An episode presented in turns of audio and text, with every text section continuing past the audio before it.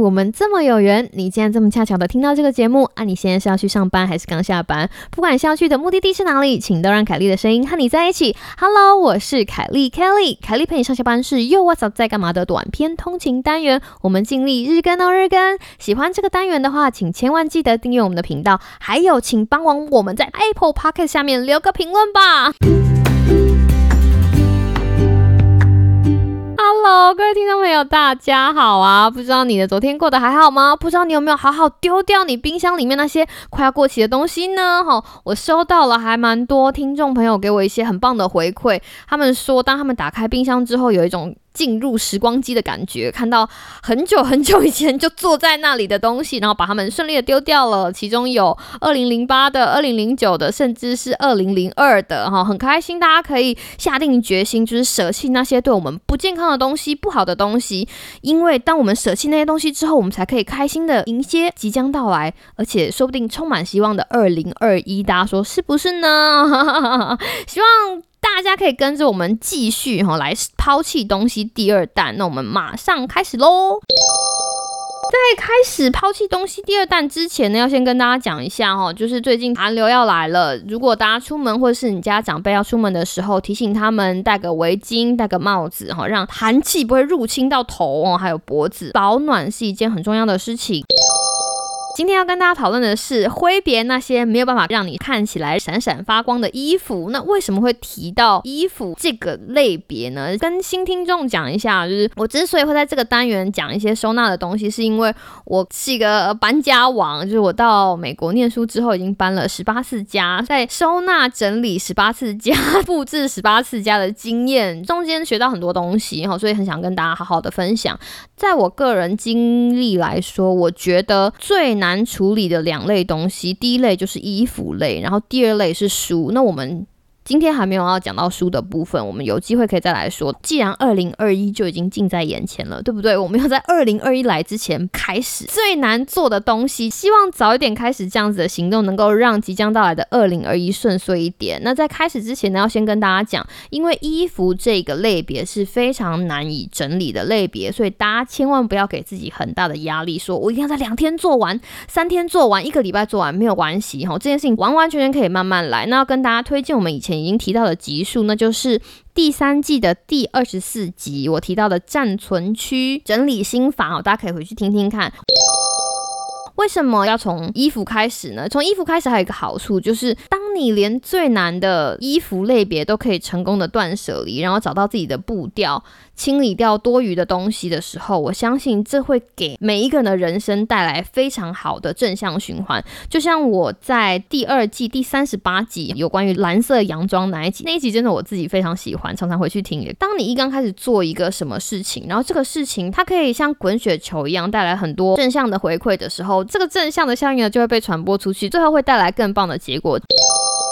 想到整理衣服哈，其实各大收纳专家都有他们自己的方法。那我要跟大家分享的收纳整理衣服的心法呢，就是要选择那些会让你看起来闪闪发亮的衣服，或者是说凸显你的优点、遮盖你缺点的衣服。这个概念是这个样子的：从小到大，我们每天都必须要遇到很多做决定的片刻，购买东西、选择职业、选择学校。可是没有人可以保证他们做的所有决定都百分之百正确，没有人可以保证他们买的东西百分之百都适合他们。买衣服是这个样子，谈恋爱是这个样子，人生嘛，就是爱错一两个人也是很正常的，对不对？所以每一个人的衣橱里面，可能或多或少都会有两三件，或者是一些买错的衣服，觉得哎模特看起来很好看，团购觉得哦看起来很赞，或者是朋友送给你的，结果你穿起来哩哩啦啦的那些，把这些不适合我们的穿在我身上，不会让我觉得哇。我看起来真是正呆了，这些衣服处理掉，会让未来的人生感到比较没有这么负担。最好的例子就是，有的时候女生嘛就会说战鞋或者是战袍。我以前有一双战鞋，是我非常喜欢的一双高跟鞋。然后那双高跟鞋呢，说来非常的玄妙，它非常合我脚的版型，然后它的高度走起来刚刚好，露出脚板的部分也刚刚好，会让我整个人感觉高了五公分，非常修饰我的腿型，让我不管穿短裙，甚至是及膝裙都非常的好看。所以我不管去参加派对啊、开会啊，或者是面试啊，我都穿着我的那双战鞋。大家的人生中一定会或多或少会有一些单品，让你觉得这个单品真的我非常的喜欢，它就是非常必须的，对吧？如果我讲到这里，你嗯点头点头同意的话，你就会知道为什么一直觉得收纳或者是整理其实是一个自己跟自己对话的过程，是一个了解哦，我原来适合这样子的鞋子，原来这个东西可以让我看起来更高挑，诸如此类是这样的。所以当你有了这样的想法之后，我们就可以继续前往实做的计划喽。接下来要跟大家讲的是我推荐的行动计划，所以如果你有其他的行动计划，你也可以用你的行动计划，但这个是我的，给大家做参考。我希望大家不要给自己压力，所以我们就一类一类来。举例来说，今天我想要断舍离毛衣，所以我今天就把所有衣柜里面的毛衣拿出来，然后放在我选的一个平台上面，好比说桌子啦、床，或者是有铺干净布的地毯，然后把所有的毛衣都摊开，这样我就可以知道说，哦，我到底有多少件毛衣。第二步呢，就是选出你心中的 number one，选出那件最能够让你闪闪发光的毛衣，它就是你的第一名。当你选出那件毛衣好之后，你就以那件战袍毛衣为标准。希望最后入选的都是要有同等效果的毛衣，这样你的毛衣群们，这样你的毛衣后宫们，每一件都可以让你穿起来闪闪发光。找一个穿衣镜，看看你最喜欢的那件战袍毛衣在你身上是什么样的效果。接着在你剩下的其他毛衣里面照顺序。把其他的毛衣穿在身上，然后看看它是不是那一件可以让你穿起来闪闪发光的毛衣。当你用这样的方法筛选的时候，最后你会留下来的，就像我刚刚讲的，就是一批可以让你闪闪发光的毛衣后宫。完成了毛衣这个类别之后，你就可以进入到好比说长袖类、短袖类、裤子类，所有的步骤做完之后，你就会有一批后宫，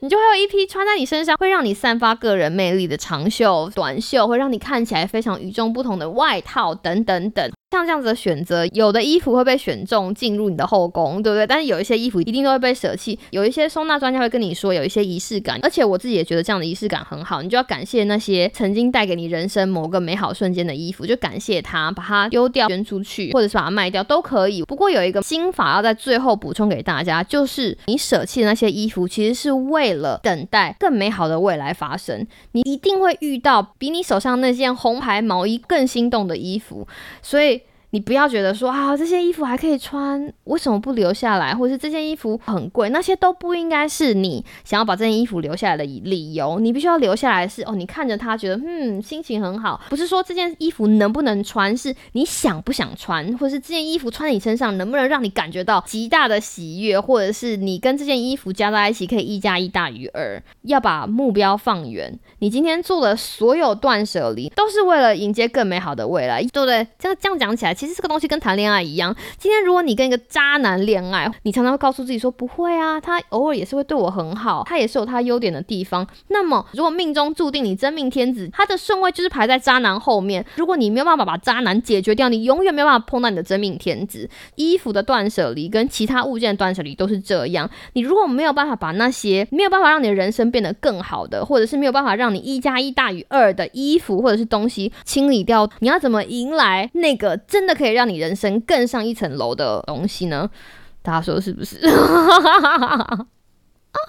好，这就是第二项呢，年末断舍离活动。我希望大家可以试着放手一些东西，希望你有一个美好的今天跟明天，然后跟那些让你更有魅力的衣服还有其他物品开心的在一起，并且影响美好的二零二一。看你要上下班，我们下次见喽，拜拜。